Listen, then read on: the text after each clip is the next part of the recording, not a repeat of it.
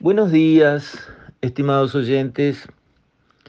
Quisiera referirme hoy de nuevo al asunto de la disparada de precios que enfrentamos acá en nuestro país.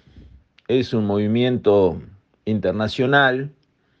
Obviamente uno está en contacto con el mundo exterior y si algo vale caro afuera, aunque uno lo produzca adentro y lo esté exportando, salvo que le pongan aranceles a la exportación, lo cual es la peor de todas las ideas, acá adentro también va a subir.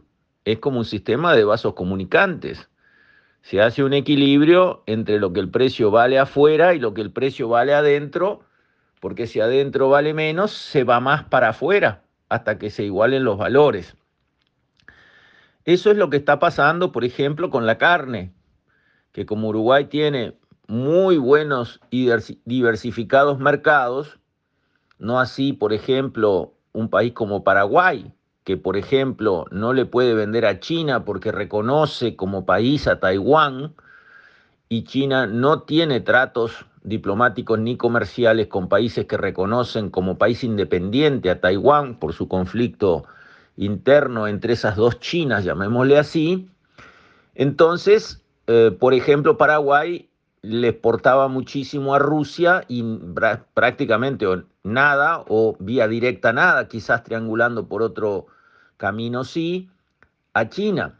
Y ahora como Rusia, digamos, está en plan de parar eh, su comercio exterior, no porque lo quiera así, sino por el, impacto de las sanciones que quitan a los bancos intermediarios del juego, bueno, eh, Paraguay encuentra más restricciones en sus mercados para la carne y eso hace que no consigan los precios que Uruguay consigue. Entonces está la oportunidad de, por ejemplo, traer carne paraguaya para el mercado uruguayo y exportar más de la carne uruguaya que consigue mejores precios en el exterior. Bien. Ya me referí, digamos, a este tema de los precios haciendo estribo en las declaraciones del senador Gandini que puso los precios como la prioridad para el gobierno ahora después del eh, asunto de la votación por la LUC. Pero hoy me quiero referir a otro ángulo del tema de los precios que me parece que la coyuntura pone sobre la mesa de forma urgente. Y es cómo funciona el Mercosur porque se supone que el Mercosur fue creado para el libre tránsito de mercaderías y personas. Así nació, está en su razón de ser inicial. Para eso lo creamos, todos los cuatro países que lo fundamos. Pero mirando de frente la realidad, no ha funcionado así si debe haber libre tránsito entre Brasil y Uruguay, entre Argentina y Uruguay, por el mismo tema de los vasos comunicantes que yo hablaba, acá tienen que estar los mismos precios que en Brasil y los mismos precios que en Argentina, si no hay impuestos en frontera. Porque si allá un café vale 100, acá no puede valer 200 si no hay aranceles en la frontera. ¿Por qué? Adentro del Mercosur tenemos que tener libre tránsito de mercaderías. Y eso no sucede así. Hay cantidad de alimentos en Brasil y en Argentina que valen muchísimo menos que en Uruguay. Será asunto de tipo de cambio. Y será. Qué suerte que podamos tener alimentos brasileros y argentinos más baratos para nuestros uruguayos. Pero no, pero no funciona así. Y eso pasa en alimentos y en muchas otras cosas. La pasta de dientes es un caso emblemático. La misma pasta de dientes, mismo envase, misma marca, mismo todo, vale no sé cuántas veces más acá que en Brasil. Pero no solamente perdemos en las relaciones comerciales adentro del Mercosur en lo que nos vendría bien comprar de esos países para que nuestra población recibiera esos productos muy importantes, más baratos, especialmente en estos momentos de crisis por la salida de pandemia, con todo el daño que ha habido en el sector de las micro y pequeñas empresas y en el sector de los cuentapropistas, con todos los problemas que hemos tenido y todavía sufrimos, que hace que estemos en un 10% de pobreza, el doble cuando son más jóvenes este, las personas que se están midiendo, momentos difíciles para la sociedad uruguaya, no hay caso. No se puede permitir que los productos de primera necesidad, brasileños y argentinos, entren de una vez al Uruguay al precio que les corresponde si no hay aranceles al tránsito. ¿Pero y por qué? Pero como digo, no solamente es un problema en lo que quisiéramos importar más barato para nuestra población. Nos ha pasado lo mismo en lo que queremos exportar. La bolsa de arroz, por ejemplo, el mismo arroz, la misma variedad de arroz, exactamente el mismo arroz. Durante años nos hemos cansado de tener un precio interno al productor uruguayo de 8 dólares cuando el productor brasilero cobraba 16 dólares.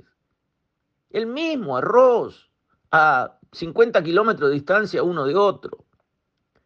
Entonces, ¿cómo es el tema del Mercosur? ¿Somos los hijos de la pavota? Participamos en un tratado donde se dice que hay libre tránsito de bienes y personas y son temas fundacionales para el Mercosur, pero después no hay libre tránsito de bienes. Porque si hay libre tránsito tiene que ser el precio de los dos lados igual. Y después nos enojamos con el contrabando, hay que parar el contrabando, hay que parar el contrabando. ¿Cómo que hay que parar el contrabando? Lo que hay que hacer es arreglar el Mercosur. Es lo que quería Artigas.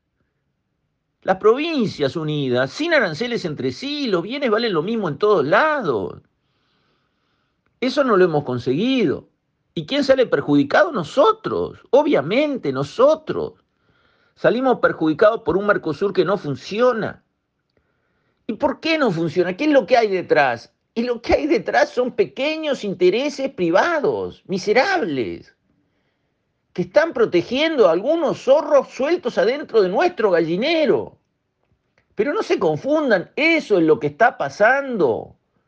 ¿Por qué? Ah, porque para vender hay que tener eh, producto del otro lado para acá, hay que tener registros y autorizaciones, hay que tener entonces, pasar por el ministerio tal a que le habiliten el producto. Basta.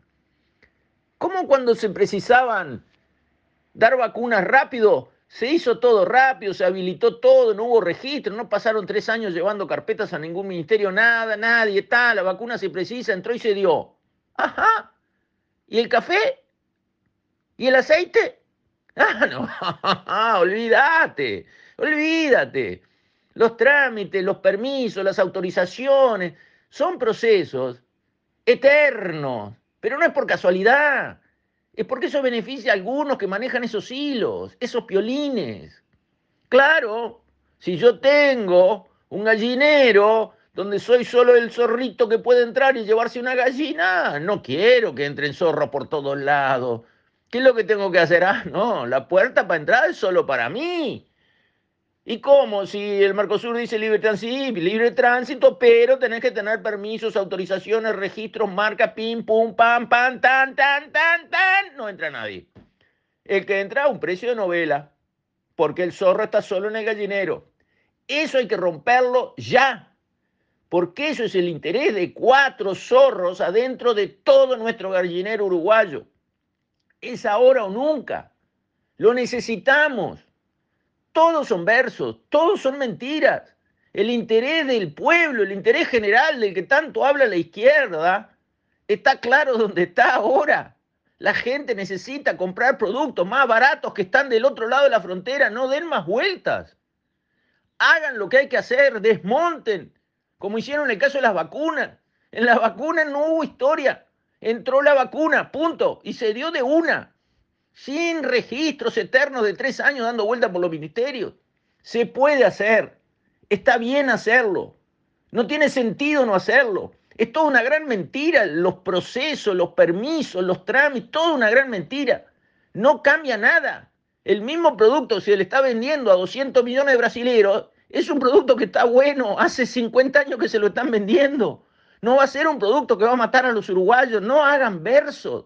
Habiliten, abran, rompan estas redes que viven al lado de la corrupción, porque no estoy diciendo que le paguen a un funcionario, le estoy diciendo que es un sistema esencialmente corrupto porque funciona a favor del interés de unos pocos y perjudica a muchos.